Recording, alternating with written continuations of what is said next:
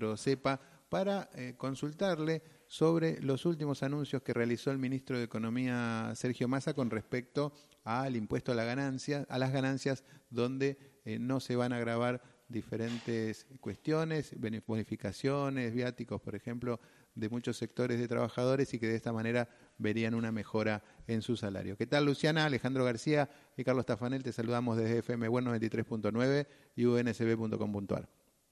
Hola, ¿cómo están? Muy buenos días. Bueno, muchas gracias por esta comunicación. Y bueno, como hablábamos en, en la introducción, eh, este anuncio que realizaron desde el Gobierno Nacional a través del Ministerio de Economía implica un beneficio importante para los trabajadores. Sí, así es. El beneficio, según bueno lo dijo el ministro de Economía, también alcanzaría alrededor de 600.000 trabajadores. Digo, es la mitad de los trabajadores que hoy en día pagan ganancias, ¿sí? Alrededor de 1.200.000 trabajadores y trabajadoras eh, hoy en día pagan el impuesto a las ganancias, por lo que esta medida alcanzaría a eh, la mitad de estos trabajadores, ¿sí?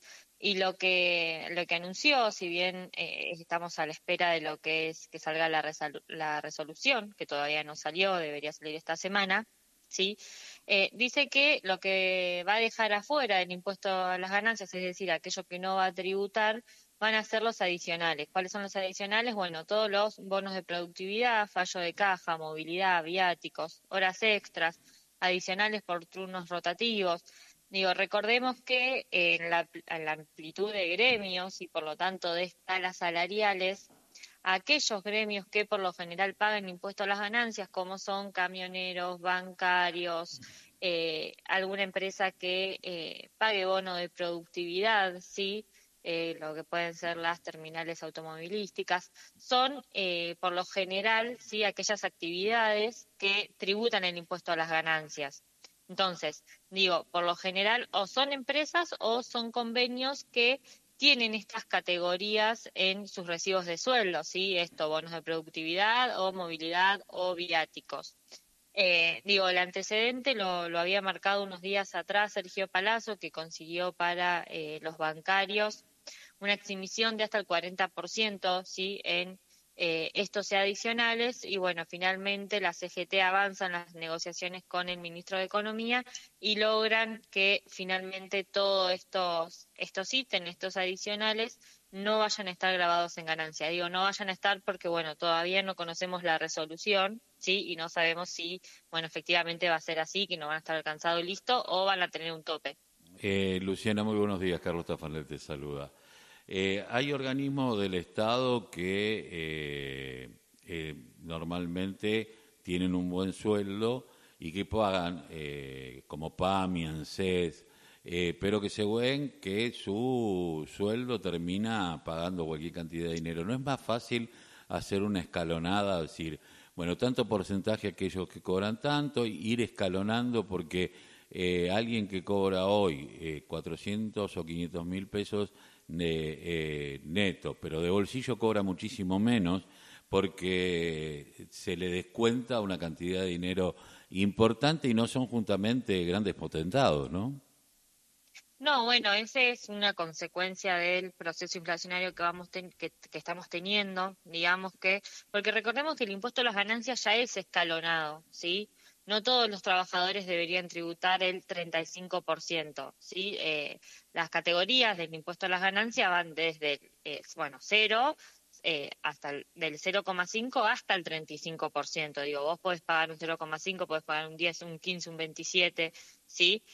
lo que pasa que es que las, estos escalonamientos eh, han ido por detrás de la inflación y hoy en día con el mínimo no imponible que tenemos, que hoy está en 400 y pico mil, no me acuerdo el, el número exacto, lo que tenés es que aquellos trabajadores que superan este mínimo no imponible, que sí lo ha ido actualizando más, recordemos que ha tenido varias actualizaciones el año pasado, eh, que siempre ha adelantado la actualización por la inflación que venimos teniendo, lo que hace que aquellos trabajadores que terminan pagando ganancias ya están en una ganancia no imponible de 500 mil pesos, en una ganancia imponible, perdón, de 500 mil pesos, o, bueno, o más, pero digo como mínimo, que lo que hace es que terminen tributando las escalas más altas de ganancia, ¿sí?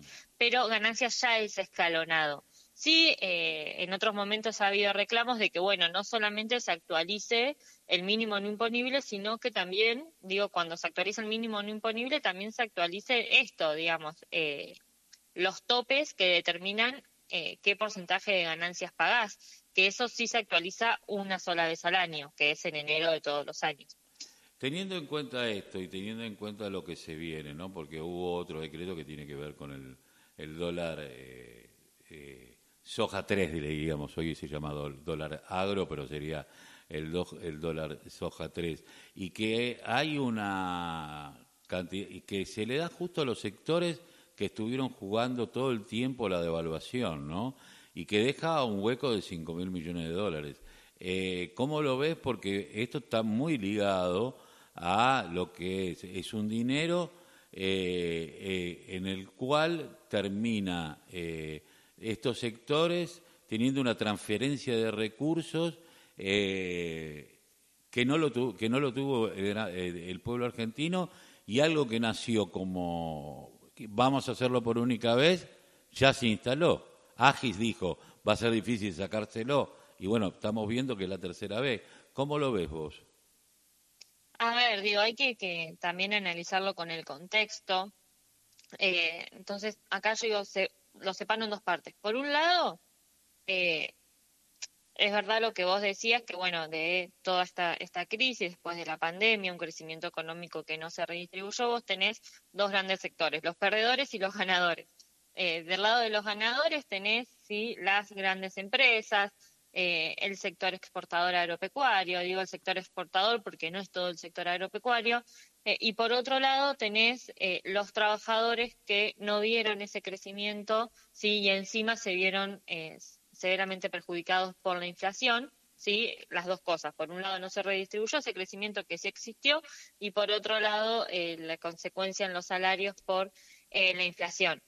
Pero estamos en un contexto macroeconómico que eh, se dio por, por, la pandemia y luego por eh, la guerra Rusia-Ucrania que hizo subir los precios de, eh, de alimentos a nivel internacional y de energía, que te condicionaron mucho más el escenario que ya tiene Argentina, porque lo tiene estructuralmente en materia de reservas, en materia de ingresos de divisas. Digo, Argentina tiene una problemática eh, cíclica, que es ese cuello, de botella que se forma en la entrada de divisas cuando eh, tenés un proceso de crecimiento. Entonces, en el contexto en el que estamos, digo, ya se demostró que el dólar soja funcionó en su primera y segunda edición, eh, edición es una política necesaria para el contexto en el que estamos. Esto no quiere decir, te repito, que no sea verdad que eh, en todo este tiempo claramente ha habido ganadores y perdedores y que los trabajadores y trabajadoras fueron los eh, mayores perjudicados de todo esto.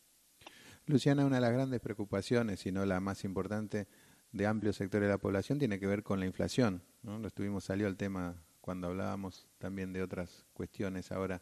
¿Cuáles son las expectativas eh, para este año que analizan desde el centro CEPA? Porque muy pronto se van a conocer los índices del último mes y también los primeros son los primeros análisis indican que estaría más cercano al 7% que una tendencia a la baja.